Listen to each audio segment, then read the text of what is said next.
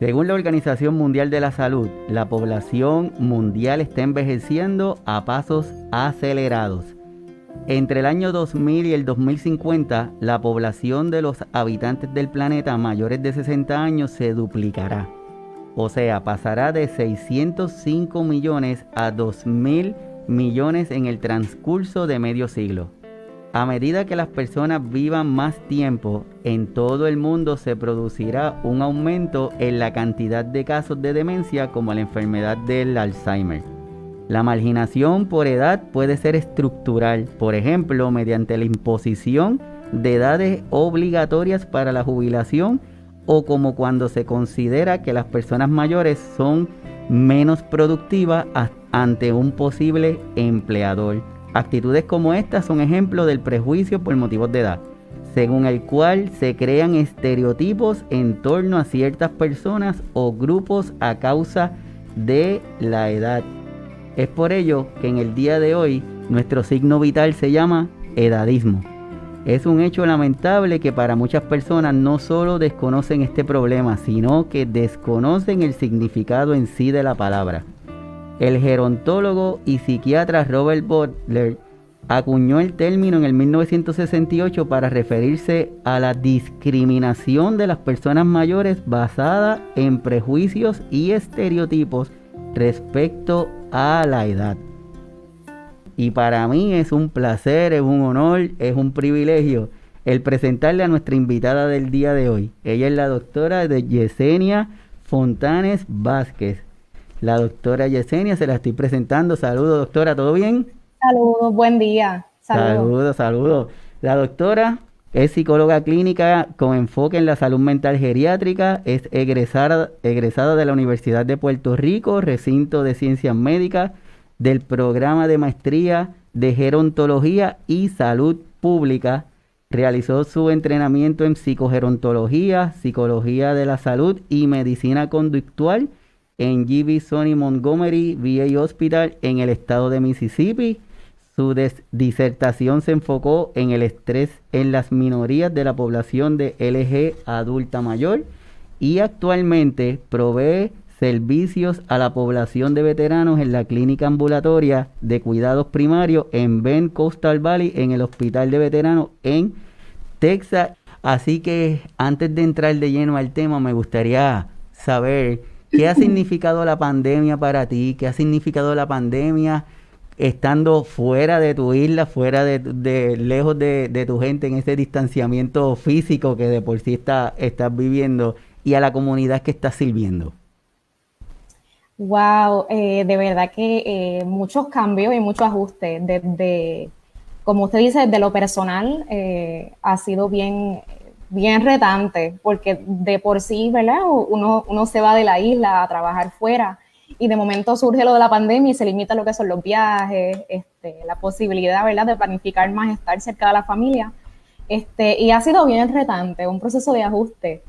Eh, de igual manera en lo profesional, porque al igual que otros, otro, ¿verdad? Igual que usted, me imagino, ¿verdad? A través de este medio, hemos tenido que, muchos hemos tenido que tomar adiestramientos para poder eh, eh, continuar proveyendo servicios de la manera, de una manera efectiva, como si tuviéramos al paciente este, este, con nosotros.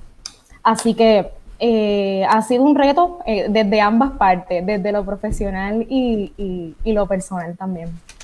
¿Qué significa la gerontología? ¿Qué, ¿Qué es gerontología para cada uno de nosotros que no sabemos qué es eso?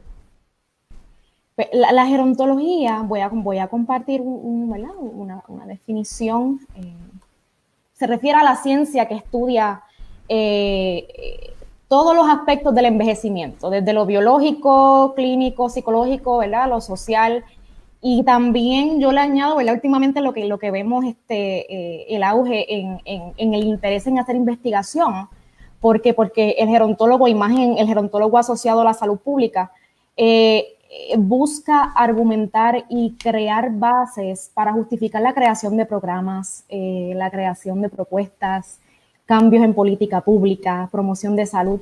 Así que la gerontología eh, es como una sombrilla, yo digo, ¿verdad? Es una especialidad que se enfoca en, en entender el envejecimiento desde diferentes áreas No obstante, en Puerto Rico, ¿verdad? Y pesa un poquito, ¿verdad? Decirlo, Puerto Rico todavía hay una necesidad de, valorar la profesión de la gerontología no existe una posición establecida, eh, puestos de trabajo como, lo existe en otros países, eh, como en Europa, como en México, Argentina, que unos movimientos grandísimos este, a favor de lo que es insertar eh, el rol del gerontólogo en el campo de la salud, en los hospitales. Y en Puerto Rico lo que vemos mucho y lo que he visto con colegas es que muchos de nosotros complementamos el estudio de la gerontología desde otras profesiones de la salud y, tratamos de crear el cambio desde adentro. Y con esto me refiero, ¿verdad? Eh, eh, el profesional de psicología aplica sus conocimientos en la gerontología y se entrena en modelos específicos, psicología paliativa, manejo del dolor, este, y, así por el estilo, eh, los trabajadores sociales, existen trabajadores sociales especializados en gerontología existen nutricionistas especializados en gerontología, mm. este, y eso es algo que se ve mucho en Puerto Rico, es la, disciplina existe, la preparación existe, este, el grado máximo que puedes conseguir en la isla es una maestría, este, en otros países eh, depende, ¿verdad?, de, los requisitos académicos, eh, puede variar, se requiere un doctorado o una maestría para ejercer la profesión. Eh, sería maravilloso que en Puerto Rico el eh, en un futuro tener una base más sólida de lo que, de lo que es incorporar al gerontólogo dentro del cuidado de la salud, ¿verdad? porque, porque es importante, es algo que no tenemos. pero sí, cada vez que hay un gerontólogo, ¿verdad? Con el que tengo la oportunidad de hablar en, la isla o que estudió gerontología, usualmente insertan el conocimiento de la gerontología desde otra profesión y lo que hacemos es complementar, dependiendo de la especialidad. Me parece que es súper importante porque eh, hoy día los tiempos van dirigidos a la integración de servicios. Es ver el paciente de esa forma holística, no es como antes que se veía todo como que separado. Hoy día la intención es ver al paciente como un todo. Todavía nos falta mucho, como tú dices, en Puerto Rico, que esa integración de los servicios se logre pero en la medida que podamos seguir teniendo información y profesionales así como tú, nos va a permitir que esa integración se vaya dando. Y dentro de la gerontología, la psicogerontología, entonces, ¿qué, qué hace el psicogerontólogo? Cuando hablamos de psicogerontología, eh, el profesional de, salud mental, ¿verdad? Hablamos de un psicólogo clínico este, que tiene que estar licenciado, tiene que pasar por un proceso de, licenciamiento adicional en un board um, para especializarse en el área de gerontología como tal, eh, se enfoca en entrenarse en modelos de terapia que van dirigidos a, manejar eh, diagnósticos que, son, eh, que se presentan con mayor frecuencia en esta población. un psicogerontólogo tiene entrenamiento general en un psicogerontólogo puede dirigirse a otros, o, otros grupos de edad, ¿verdad? Porque el entrenamiento es de un psicólogo clínico en general. Pero al decidir el enfoque en psicogerontología, eh, tú eliges tener un entrenamiento y una educación eh, enfocada en modelos de terapia que trabajan con eh, situaciones de salud mental, que son característicos del adulto mayor. Por ejemplo, trastornos neurodegenerativos, manejo del dolor, este, la medicina conductual en general también trabaja eh, terapia cognitivo-conductual para la insomnia, ¿verdad? Trabaja lo que son este, el eh, llevar a cabo evaluaciones cognitivas y neuropsicológicas para detectar el nivel de deterioro cognitivo e identificar si hay necesidad de referir al paciente al neurólogo y así por el estilo. El psicólogo también eh, trabaja de manera integral, como mencionas, en, en unidades eh, eh, de donde los, pacientes adultos mayores están hospitalizados. Y trabaja en conjunto a los enfermeros, a los trabajadores sociales. Trabajamos lo que es la activación conductual, para facilitar los procesos de adherencia, por ejemplo, cuando el paciente está recibiendo terapia física, mm. cuando el paciente está en un tratamiento eh, de enfermedad crónica como enfermedad renal. Mm. Eh, eh, como mencionamos anteriormente, lo que es la psicología paliativa, el proceso de final de la vida. En este sentido, abarcamos lo que es el cuidado al paciente, ¿verdad? Este, durante esta etapa pero también tratamos de incluir a la familia. Así que eh, el psicólogo eh, clínico que trabaja con, la población de adultos mayores en psicología paliativa también trabaja con, la, con el familiar del adulto mayor. Ah, eh, un poquito, básicamente, este, eso sería lo que trabajaría la psicología enfocada en la gerontología. Pues ya tenemos una idea de que las poblaciones del mundo a través de los años, las expectativas de vida han ido cambiando. Al cambiar la expectativa de vida, según los años como estamos presentando, las personas están viviendo más, tanto hombres como mujeres, y se sabe que las mujeres tienen una expectativa de vida mayor. Se espera que para las poblaciones de los para el año 2050 sean poblaciones que son más adultas, más envejecientes, que jóvenes porque han, ido, han ocurrido algunos cambios, la tasa de mortalidad, la tasa de natalidad que ha ido disminuyendo, entre otros. Entremos al tema que queremos dialogar hoy, que es el tema del edadismo, una palabra que, que no estamos muy familiarizados a la palabra, pero que yo estoy completamente seguro que cuando tú nos empieces a hablar vamos a darnos cuenta que estamos muy familiarizados con lo que significa esa palabra. Así que, ¿qué es lo que significa edadismo? Pues edadismo es un término que, como bien mencionaste al principio, o sea, Robert Butler eh, lo acuñó en, el 69, ¿verdad? A lo que conocemos por el conjunto de, de, acciones discriminatorias, estereotipos, eh, prejuicios y microagresiones o microedadismo hacia la población, ¿verdad? Este, eh, hacia cierto grupo eh, de la población solamente por, por, cumplir con el criterio, ¿verdad? De, ser mayor de 60 años o eh, personas de edad avanzada. Lo interesante de este concepto es que se da todo lo que mencionamos, el discrimen, el estereotipo, las microagresiones, se dan eh, desde otros grupos de edad, pero también se dan desde la misma población de adulto mayor. En tanto, ellos aprenden a internalizar y asumir eh, esta, esta narrativa que está dada por la opinión, ¿verdad? Que es norma en la sociedad. Eh, otro concepto bien parecido, algunas personas lo catalogan como, ¿verdad? Como, como sinónimo, es la gerontofobia, que son las conductas y los pensamientos que reflejan el temor al envejecimiento, o que van dirigidas a la evitación eh, de y se manifiestan en una dificultad irracional, como todas las fobias, irracional, para ajustarse a esta etapa del desarrollo humano.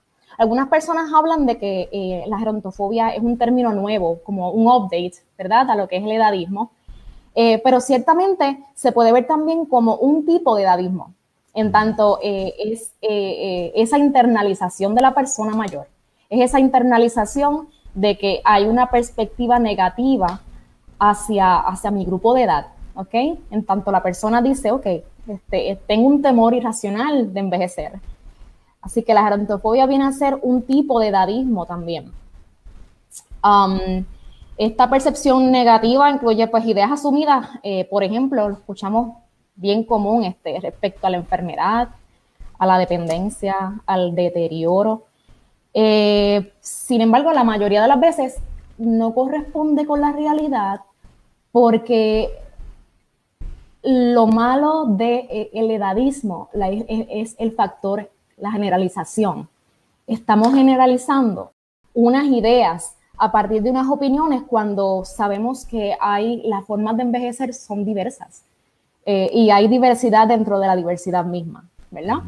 Un poquito de contexto, como mencionaste, ¿verdad? Eh, a, nivel general, eh, se convierte en un problema real porque el grupo de edad mayor en nuestra sociedad y a nivel mundial coincide con nuestra realidad en Puerto Rico, son los adultos mayores.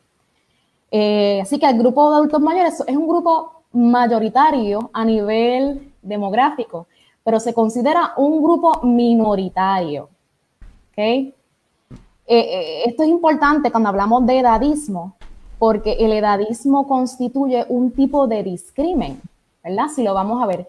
Eh, y, algunas, alguna literatura y algunos este, teóricos hablan de que el edadismo se considera la tercera causa de discrimen en el mundo. Pero ¿qué pasa?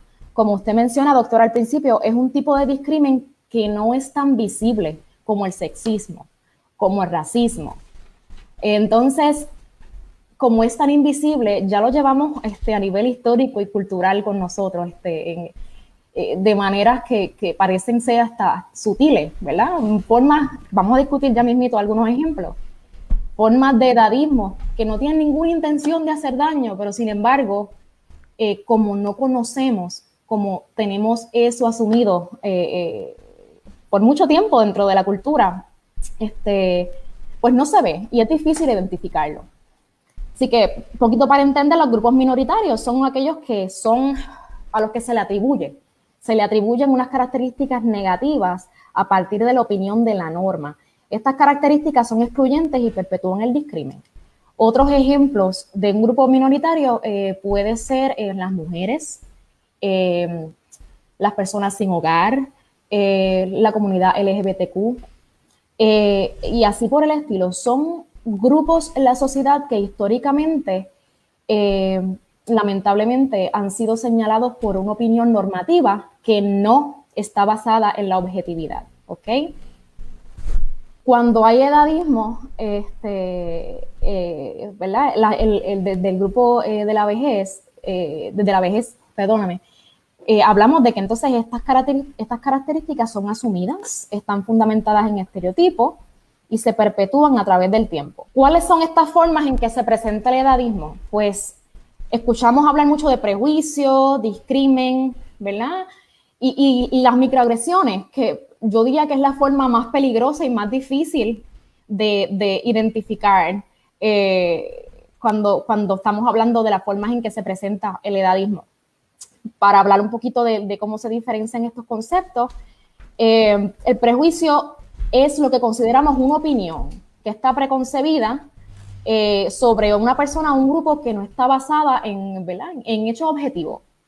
El discrimen, cuando hablamos de discrimen, ya se considera la acción de llevar a cabo un comportamiento que atenta contra este, la población en cuestión.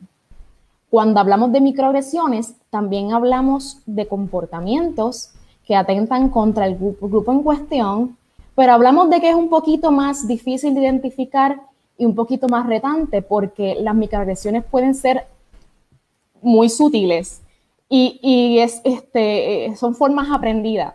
El ejemplo clásico de, eh, incurrir en una microagresión es cuando queremos ser bien, bien, bien compasivos, eh, muy buenos con la población de adultos mayores. Entonces, entendemos que hay una vulnerabilidad generalizada y recurrimos al infantilismo, por ejemplo, ¿verdad? Infantilizar el trato hacia los adultos mayores. Es una microagresión porque no estamos conscientes todo el tiempo y estamos pensando que estamos haciendo algo bueno, porque queremos protegerlos, ¿verdad? Queremos tratarlos bien, pero dentro de nuestra narrativa y el esquema, ¿verdad? No estamos conscientes de que estamos haciendo algo que puede ser, eh, eh, ¿verdad? Eh, se puede, que se puede describir como un edadismo. Prejuicio, pues es más bien la idea, es lo que nos enseñan, lo que yo digo que viene con nosotros, escuchamos desde pequeñitos, ¿verdad? Los adultos mayores pueden hacer X cosas, no pueden hacer X cosas. El discrimen, pues una acción, poniendo un ejemplo desde mi disciplina, cuando damos un cuestionario, eh, asociado al estado de ánimo, un cuestionario para medir ¿verdad? la depresión, los síntomas. Y no le preguntamos el ítem que está asociado a la intimidad sexual, porque asumimos que el adulto mayor de 85 años no tiene interés, ¿verdad?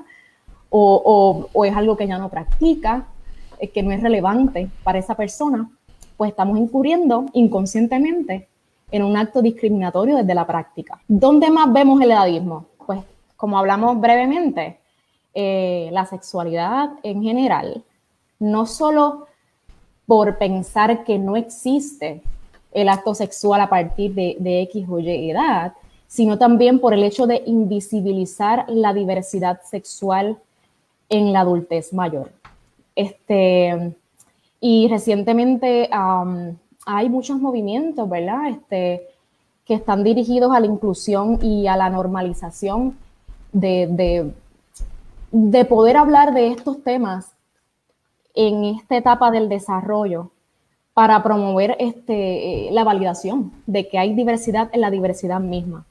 Y sí, hay adultos mayores abiertamente, ¿verdad? Eh, su orientación abiertamente LGB, eh, con su identidad de género eh, definida, ¿ok?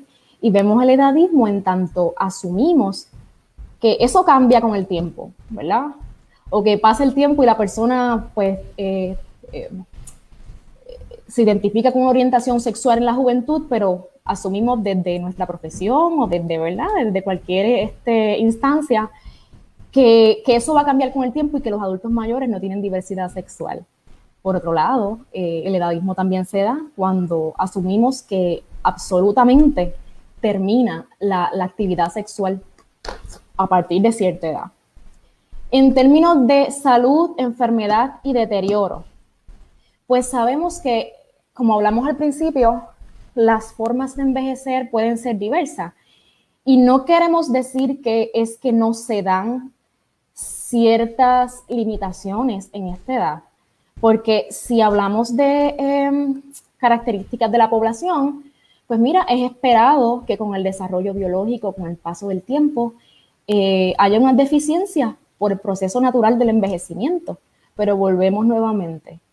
Caemos, ¿verdad? Levantamos banderas rojas cuando asumimos que esto es algo que pasa de manera general en la, en la población de adultos mayores. Sí, hay una predisposición a tener ciertas condiciones de salud, a tener este padecimiento de algunas enfermedades, pero esto va atado también a otras cosas como el estilo de vida, ¿ves? Eh, y puede que haya adultos mayores con un estilo de vida eh, saludable, que lleguen a cierta edad y tengan mejor salud que tú y que yo, ¿verdad? este, Y, y, y, a veces cuesta un poquito desligarnos de esa narrativa de la enfermedad como algo que siempre se va a dar, igualmente con el deterioro. La actividad física y la recreación.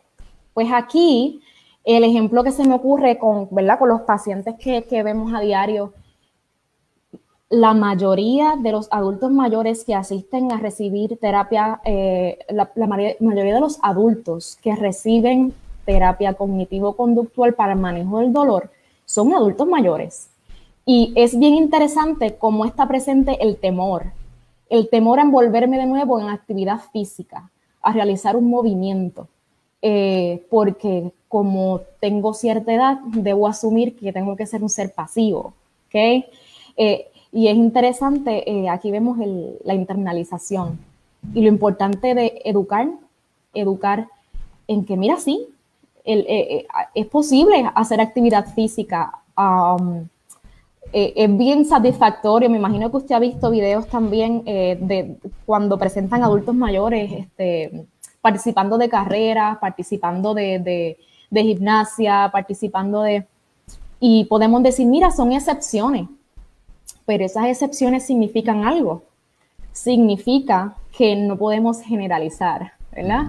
Eh, eh, así que la actividad física y la recreación es algo que se ve eh, impactado también por la, porque cuando perpetuamos el edadismo.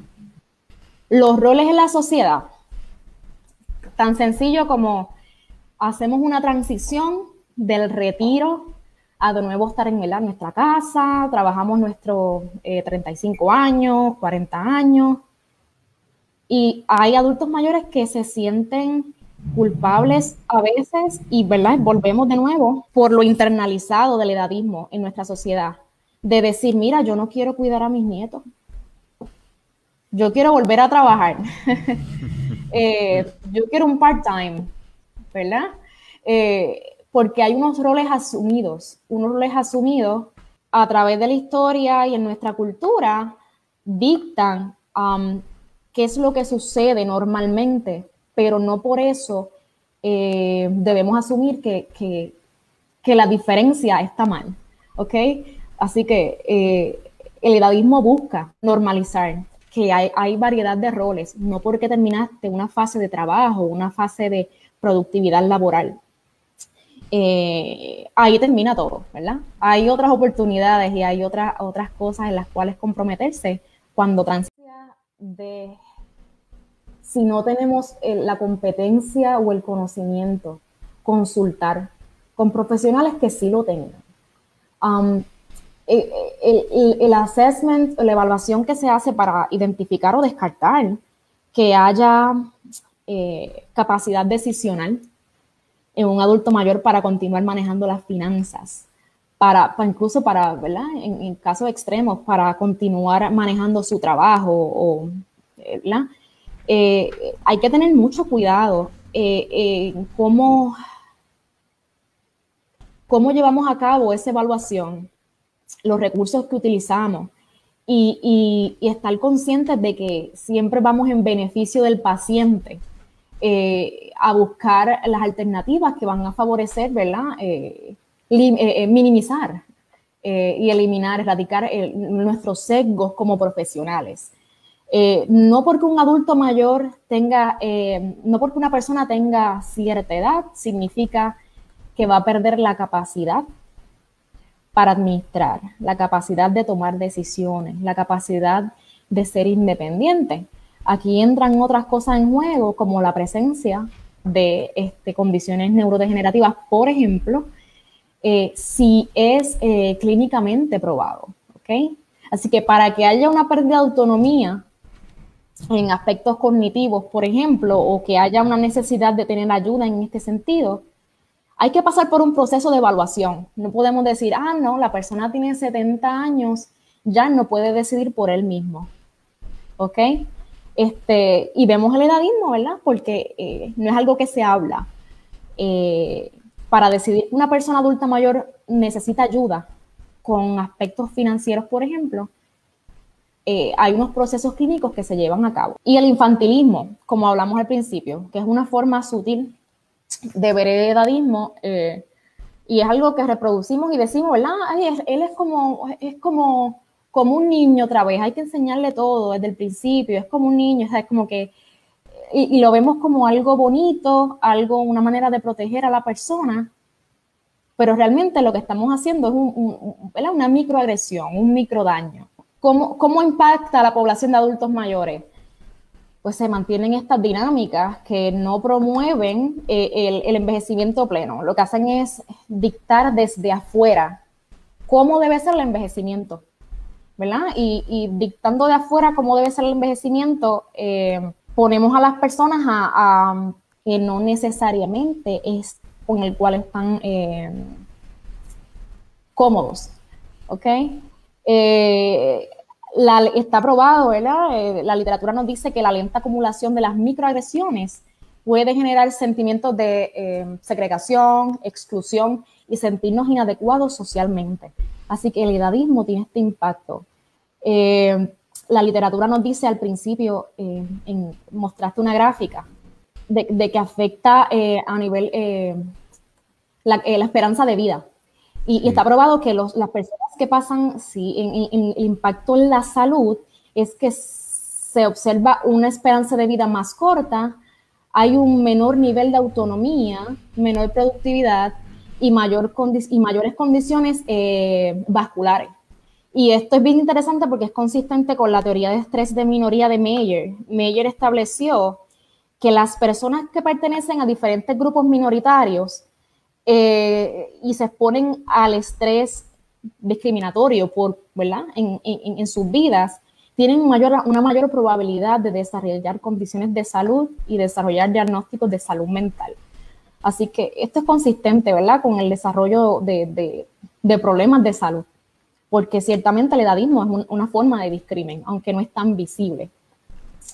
Así es, yo siento como que la parte del edadismo es como si nosotros hubiéramos estado anestesiados a algo y lo estamos viendo como si fuera normal, cuando la realidad es que no.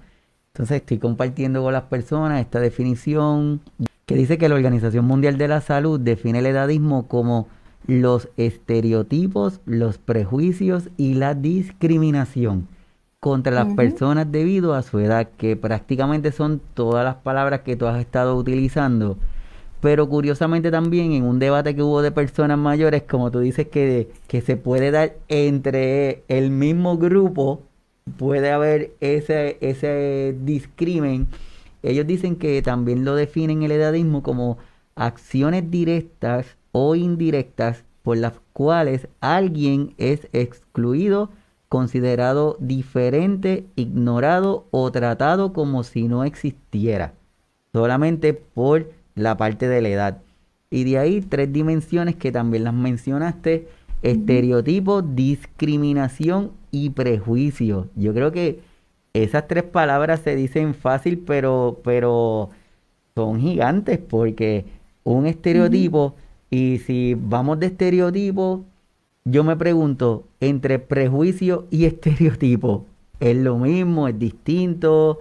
¿Hay alguna diferencia entre ellos? Porque lo utilizamos y no, es que eso es prejuicio, no, es que es estereotipo, pero en sí, que ¿cuál es la definición de, de ello?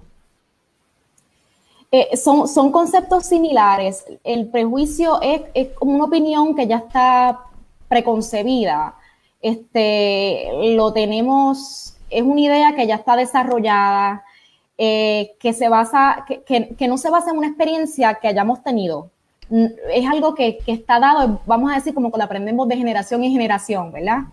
Este, el estereotipo es similar, pero eh,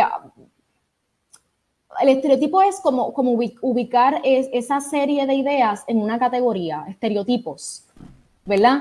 Eh, que los, prejuicios irían entonces, si lo vemos como una sombrilla, ¿verdad? Estereotipos, prejuicios, discrimen, que entonces es la acción, ¿verdad? Conductual de llevar a cabo eh, eh, un acto que está asociado a esa idea preconcebida. Así que el estereotipo, yo diría que es bien similar a, lo que, a lo que es el concepto del prejuicio. Hay una definición que, la comparto, es prejuicio es el pensamiento y actitud por lo general negativa que una persona o un individuo tiene ante otra persona o grupo de personas a los que considera ajenos a su grupo de referencia. Yes. Y en el estereotipo dice que es una imagen mental muy simplificada, con pocos detalles acerca de un grupo de gente que comparte ciertas cualidades características. Puede ser tanto positivo como negativo, aunque normalmente se le pone la connotación negativa, suele ser un conjunto de creencias compartidas socialmente sobre las características de una persona que suelen exagerar un determinado rasgo que se cree que tiene un determinado grupo. Por ejemplo, no sé, se me ocurre preguntarte, Jesse. Una persona que yo veo que joven que utiliza eh, una ropa en particular, que regularmente son ropas oscuras, que utilizan, se ponen como que cadenas, tienen un look bien oscuro entre ellos, como melancólico, lo vemos y nosotros sin saber mucho, pero rápido se nos ocurre decir, ay, es que ese debe ser gótico. Aunque no sepamos bien la definición de eso, pero como nos imaginamos que ese es el look de ese grupo, pues lo ponemos ahí. Eso sería un ejemplo de un estereotipo. Pues mira, este, yo creo que eh, al ser generalizado, podríamos decir que es un ejemplo de un estereotipo, porque estamos ubicando ya, estamos generalizando, ¿verdad? Esas características que mencionaste, las estamos asociando con, con un ideal o una imagen de algo que aprendimos, que vimos, que escuchamos. Y yo creo que la palabra, eh, la palabra eh, imagen es bien característica del concepto estereotipo. Ah, este, estamos asociando con un conocimiento que teníamos previamente eh, de lo que aprendimos según esas características, pero no tenemos una referencia objetiva. Mm. Y en esa parte de la objetividad eh, eh, los conceptos coinciden. Ni el prejuicio ni el estereotipo están, están basados en, una, opinión, una opinión objetiva. Y, la exageración, la, la, característica de la exageración este, podría caer dentro de ese ejemplo. Hay una pregunta, Liliana también dice, ¿cree usted que falta información en las sociedades? Sí, eh, eh, algo que, quería tocar, sí, las formas de cómo podemos combatir, Si hablamos de cómo podemos combatir eh, o más bien erradicar o manejar un poquito minimizar el, acto de lo que es el edadismo, sí, eh, las opciones principales siguen siendo, ¿verdad? Y se ha repetido mucho a través de, la historia, la educación, la promoción de la salud, la prevención, eh, la política pública. Eh, trabajar con, trabajar con, con la conciencia, como mencioné al principio, la conciencia de que hay que manejar el asunto desde adentro, desde las mismas profesiones, ¿dónde ponemos nuestro grano de arena para, mira, si en mi ambiente de trabajo o en mi grupo interdisciplinario hay una concepción de lo que tiene que ser de lo que tiene que ser el edadismo, de lo que tiene que ser el trato hacia la persona de adulto mayor, y nosotros detectamos ese sesgo, detectamos esa diferencia de, de ¿verdad? De ver eh, la perspectiva de esa persona respecto al cuidado de, del adulto mayor, es nuestra responsabilidad como profesionales de la salud y como cualquier miembro de la sociedad que tiene la conciencia de lo que es discriminar contra la profesión, es nuestra responsabilidad de tratar de educar. El reto, claro está, es, cómo nos hacemos conscientes, cómo nos hacemos conscientes de que tenemos esos sesgos, de que tenemos esos bias. Eh, inevitablemente. La educación, eh, nuestro interés. Y, la política pública, como mencioné, la educación pública y mediática con enfoque intergeneracional, respondiendo también a la pregunta de la compañera, eh, es que sí, la educación en la sociedad pienso que eh, sería ideal que fuera dirigida a, al adulto mayor, pero abarcando otros grupos de edad, porque eh, mucho vemos que tratamos de promover el bienestar, la calidad de vida, la población de adultos mayores, pero se nos hace difícil conectarnos con la idea de que si trabajamos nosotros ahora mismo como adultos jóvenes o adultos en, en proceso de envejecimiento, en, una vejez plena, nos estamos ayudando a nosotros mismos porque vamos a llegar ahí, ¿ok? Y a veces se nos hace difícil pensar que somos parte de ese cambio si ayudamos a educar desde la perspectiva intergeneracional y el geroactivismo que, es, un, eh, es, un, concepto que, que, veo mucho, mucho, mucho en las páginas eh, de las instituciones en México. Eh, y me gusta mucho cómo ellos proyectan la promoción de, del cambio desde la misma población. y creo que la educación y el reactivismo es una forma muy efectiva de contrarrestar este, esta desinformación. Entonces, evitar que se perpetúen la información de entonces qué es y qué no es correcto eh, en la etapa de la adultez mayor? Sí, esa es la pregunta, ¿verdad? ¿Qué, qué es correcto o no? Pero lo importante es que a la vez que estemos educándonos y estamos aquí aprendiendo contigo, vamos a tener más información y esa es la data que nos va a permitir poder discriminar y muchas veces hasta nosotros mismos. Te confieso que cuando yo estoy buscando la información, me estoy buscando la data para estar compartiendo contigo. De momento hacía búsquedas que cuando estaba mirando, mirando las definiciones yo decía, ay, yo creo que yo estoy cayendo en un microadedismo aquí buscando esta palabra de esta forma. pero, sí, hasta el lenguaje. El lenguaje, pero por eso te digo, yo siento que, que como que estamos anestesiados a, una, a unos comportamientos y los vemos como, como bien, como vemos un programa de comedia en donde nuestros adultos mayores están haciendo cosas eh, aumentando algún comportamiento que ellos tienen. Entonces nosotros, a nosotros nos da risa porque esa es la intención del programa. Pero ahora yo mismo me puedo sentir hasta mal porque... Perdóname. ahora no sé dónde voy a voy a estar, pero, pero esa es la intención del programa. La intención del programa es aprender, ver con lo que estamos haciendo, ver estos comportamientos y tener claro lo que estamos haciendo, porque es que si no, no vamos a estar aprendiendo. Quiero compartir un, un videito bien cortito, si me lo permites, que yo creo que en el punto resume lo que, lo que tú me estás comentando. Vamos a ver si lo puedo correr. Mm. Mm. Um,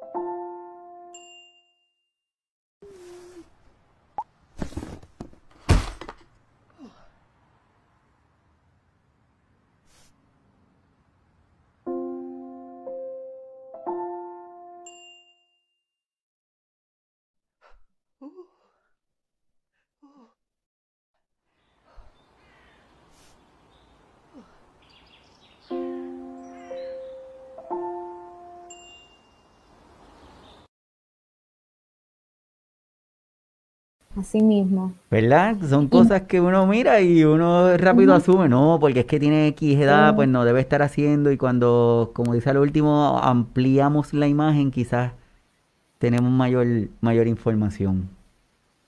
Así. Y, y, y el video abarca todo, ¿verdad? Bien simple y, y, y sí, da, dan el punto. Y no queremos, no queremos invalidar el hecho de que hay situaciones que, que son características de esta etapa de la vida, ¿verdad? Hay una predisposición a ciertos estresores, a ciertas condiciones, a ciertas situaciones de vida. Lo, lo, que, lo que no queremos caer es en la idea de que eso se da de una manera generalizada mm. en la población de adultos mayores. Y eso es lo que plantea el video, este, muy bien plantea el video. Muy bien, muy bien. Dentro ya tú nos vas llevando, ya tenemos alguna idea de algunos conceptos, ya sabemos la importancia de estar pendiente, tratar de evitar la generalización, tratar de evitar eh, el infantilismo que en nuestras poblaciones de adultos y de nuestros cuidadores y cuidadoras que, que ven bastante el programa, se le hace muy difícil posiblemente entender por qué no le debo decir a mi familiar, mi niñita es como que es un niño, es que es mi bebé, es que... Entonces es nuestra idiosincrasia, ¿verdad? De nosotros querer hacer esas muestras, pero lo importante es que esté. Sí, porque queremos protegerlo. Sí, queremos protegerlo y recurrimos, ¿verdad?, a, a, ser eh, eh, sobreprotectores. Pero yo creo que eh, siempre que hay un diálogo y una comunicación, mira, te molesta que me dirija a ti de esta manera, este, ¿verdad? yo quiero que tú me digas si la manera en que te estoy tratando te hace sentir mal, este Igualmente, la comunicación es bidireccional desde el adulto mayor. Eh, evocar, que ellos puedan decir, este, no me agrada la manera en que me estás, ¿verdad? Tratando y también se da en las instituciones. Tal vez desde los familiares, fíjate, tal vez desde los familiares algo eh, que puede ser hasta, ¿verdad? Eh, que no es visto como algo malo porque, como bien dice, es difícil, son personas que viven contigo y son tus familiares. Desde la institucionalización, como ya es dado y no hay un vínculo afectivo, este, ¿verdad? A veces el adulto mayor asume esta posición pasiva de que me están, me están tratando de esta manera, no sé cómo afrontarlo o no lo veo como algo necesario o lo dejo pasar, simplemente lo dejo pasar. La, invitarlos, educarlos. Este, usted como doctor eh, o una persona como enfermera, ¿te molesta que te hable de esta manera? ¿Está bien si hago esto por ti? Porque no le estamos restando autonomía en esa manera. Y ahí hago un link a una de nuestras conversaciones que tuvimos, hablamos, uno de los temas que discutimos aquí en el programa fue lo de explotación financiera. Y en la explotación financiera, uno de los que nos está diciendo la licenciada era que para la persona que estaba sufriendo la explotación, a veces no era una explotación porque yo estoy ayudando a mi sobrino, o yo estoy ayudando a mi hijo, estoy ayudando a mi hija. Y de, ese, de esa forma que lo ve la, la persona, pues no lo ve como una explotación, pero la, a quien está solicitando sí lo está explotando. Entonces muchas veces acá nos puede pasar lo mismo porque quizás a mi familiar entiende que eso es normal que le digan así, porque no lo ve como una agresión, porque mi hija no me lo va a decir de mala forma. Entonces, pues, sería chévere eso. Y hace sentir, sí, hace sentir bien al adulto mayor también, porque siente que está proveyéndole una ayuda. Y es, es bien, esos casitos son bien difíciles y lamentablemente no hay manera de impactarlos, por lo menos hablando desde la psicología.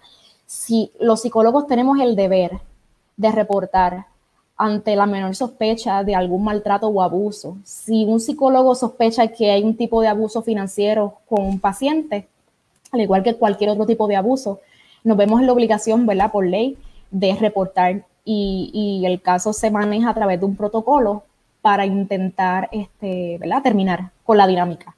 Pero lamentablemente, como usted menciona, si no, si no hay, no tenemos una constancia de lo que está pasando, eh, es difícil llegar a esos casitos. Ya tenemos lo del edadismo, lo tenemos un poquito más claro, tenemos lo de la importancia de estar pendiente, la doctora nos está orientando sobre este particular y dentro de la búsqueda de información hubo una palabra, tras de por sí la palabra de edadismo es poco frecuente, ¿verdad? No es muy frecuente el escucharla, pero estoy seguro que de ahora en adelante sí la vamos, vamos a estar más familiarizados con ella.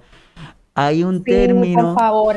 Sí, ya tú verás. Hay un término que se llama microedadismo, como si ya el edadismo no fuera suficiente. Pues entonces tenemos el microedadismo. ¿Tú nos puedes ayudar a entender esa, esa parte? Pues el microedadismo eh, creo que va bien, bien, bien de la mano con lo que es eh, parecido a lo que son las microagresiones. Ah. Eh, pero enfocada en, lo que es este, el tipo de prejuicio específicamente, ¿verdad? prejuicio, discrimen, um, estereotipo hacia la población de adultos mayores. Eh, micro, ¿verdad? Eh, se refiere a, a, la idea de que existe la conducta discriminatoria, pero se da de una manera más sutil. Este, una manera más sutil es difícil de detectar. Eh, el mensaje a veces no se, no se da con una intención, una mala intención, pero eh, con el paso del tiempo, ¿verdad? basándome en, la, en, la, en el concepto de microagresión, con el paso del tiempo, eh, la persona sí puede percibir, ¿verdad? Este, baja autoestima, sentirse excluido, sentirse raro, como que hay algo mal este, consigo mismo. Este, lo digo pensando en microagresiones en general, eh, pero lo podemos aplicar a lo que es el microedadismo. Eh, es una forma más sutil, eh, normalizada, de, llevar a cabo el discrimen hacia la población de adultos mayores. Te voy a compartir una información que, obtuve de una página que se, que se llama 65 y más, que dice que dentro de la discriminación que es el edadismo se suma el microedadismo. Y dice esos pequeños actos que pasan desapercibidos e incluso se normalizan en el día a día y que son igualmente denunciables y reprochables. Por ejemplo, estar en una cola de un supermercado, para que ellos no están escuchando fuera de Puerto Rico, o una fila de un supermercado de una tienda, y que alguien empiece a resoplar porque una persona mayor tarda unos minutos más en hacer un pago o en recoger la compra. Yo creo que todos hemos tenido una experiencia de, esa forma. Comparar a los mayores con niños, dice que otra forma del microdadismo, dice que las fotos que eligen los... Esto, esto me, me impactó, debo de confesarte. Dice, las fotos que eligen los medios de comunicación para ilustrar sus noticias sobre mayores generalmente son personas sentadas en bancos. O enfermas, o con deterioro. Que se ven tristes, se ven enfermas, no ponen ahí a personas alegres, como, como este viejito que está ahí en la foto. Exacto. que se está riendo. Así que es importante todo, todos estos términos para uno saber dónde está y poder ayudar y poder tener un mayor amplio de referencia, ¿verdad? Sí, y, yo creo que, ¿verdad? Para, para un poquito em, eh, finalizando, ¿verdad? Las formas en que, en que podemos impactar esto, yo diría que complementando desde, desde la posición donde estamos, si somos maestros y tenemos un interés en mejorar la calidad de vida del adulto mayor, si somos profesores, ¿cómo yo me hago consciente de, de la manera apropiada de, de tratar a la población? ¿Qué debo normalizar? ¿Qué debo validar? Si somos enfermeros, si somos doctores, si somos trabajadores sociales y así, y así por el estilo. Es una responsabilidad, yo diría que social, y, sería ideal que, así como existe este programa, ¿verdad? Eh, que hace visible eh, esta problemática, existieran muchos más foros donde, donde se viera la realidad de, de lo que representa incurrir en este tipo de práctica. Eh, o de seguir perpetuando, ¿verdad? Lo que es el discrimen hacia la población adulto mayor.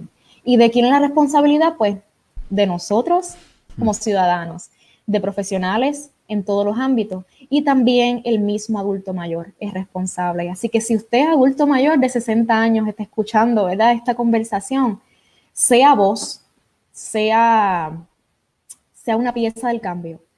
eh, lleve ¿verdad? la información, valídese, valide, valide eh, la diversidad la diversidad y si necesita ayuda, eh, si necesita conectar con profesionales que puedan ayudarlo a entender la transición y, el ajuste a, esta etapa de desarrollo, la ayuda está. Es difícil hablarlo y pedirla, pero la ayuda para manejar eh, situaciones asociadas y educarnos en lo que es este, eh, ¿verdad? Entender un poquito mejor el edadismo eh, está.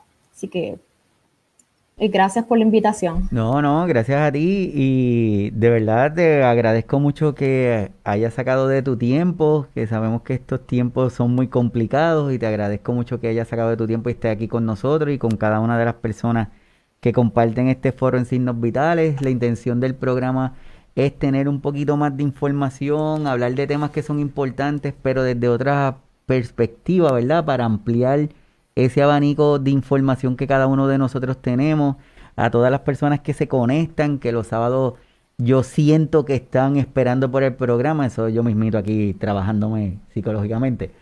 Sí, muy bien. cada una de las personas que se conectan, de verdad que les agradecemos que busquen en las plataformas, están en Facebook, estamos en YouTube, están en formato de podcast, es solamente la parte de audio en el formato de podcast que está en las diferentes plataformas de Spotify, entre, entre otros. Eh, Yesenia, a modo de un comentario final, ¿qué le tendremos que decir a toda esta gente que está viendo, que están escuchándonos, que van a seguir viendo y escuchando el programa después que nosotros hayamos terminado? ¿Qué le podemos decir a cada uno de ellos? Y si hay alguna forma que se quieran contactar contigo, alguna red social, la puedes decir. Eh, eh, eh, si, estamos ¿verdad? unidos e interesados en un tema, es porque evidentemente hay hay eh, una responsabilidad para con la población de adultos mayores. Eh, a veces es difícil hacer el cambio cuando no vemos que tenemos los medios y los recursos. Eh, yo diría que la clave es este, hacer alianzas en nuestros grupos de trabajo, educar a otros profesionales que no tengan las competencias y, trabajar mucho la promoción, la promoción de, de este conocimiento en gerontología para compartir la información que tenemos como personas que a lo mejor tenemos, ¿verdad? Eh, un adiestramiento que ellos no tienen, pero se nos hace difícil lograr el cambio solito, vamos a, vamos a crear alianzas y vamos a, trabajar desde adentro eh, para intentar llevar a cabo estos cambios. Muy bien, perfecto. Vamos a seguir creando alianzas y eso significa que vamos a tenerte en más ocasiones. Quiere decir que más sábado te vas a levantar temprano para estar con nosotros. no hay ningún problema. Así que súper, así que te lo agradecemos mucho que hayas estado con nosotros, que seas parte de este movimiento, el cual tiene la intención de poder educar, en poder llevar una información adicional a cada una de las personas que se conectan para que de esa forma pues ser personas de cambio y, poder ayudar más tanto en el cuidado de nuestros adultos mayores como en el cuidado de nuestros familiares, como en el cuidado de, otra, de otras personas. Así que esperamos haber logrado la misión de, de mientras despertamos la inquietud en cada una de las personas en buscar más información sobre lo que significa el edadismo Busquen información en los países de donde estemos cada uno de nosotros, oriéntense, edúquense, busquen grupos de apoyo, programas que, que promuevan una convivencia sana, que sea parte de esta inclusión que cada uno de nosotros debemos tener. Nuevamente, de verdad, agradezco a la doctora por estar aquí con nosotros. Espero que sean muchísimas veces más nada, vamos a cuidarnos, vamos a cuidarnos, vamos a utilizar las mascarillas, el lavado, vamos a el distanciamiento y el sábado que viene nos vemos aquí con otro programa de Signos Vitales, su podcast de salud. Así que hasta el sábado, nos vemos doctora.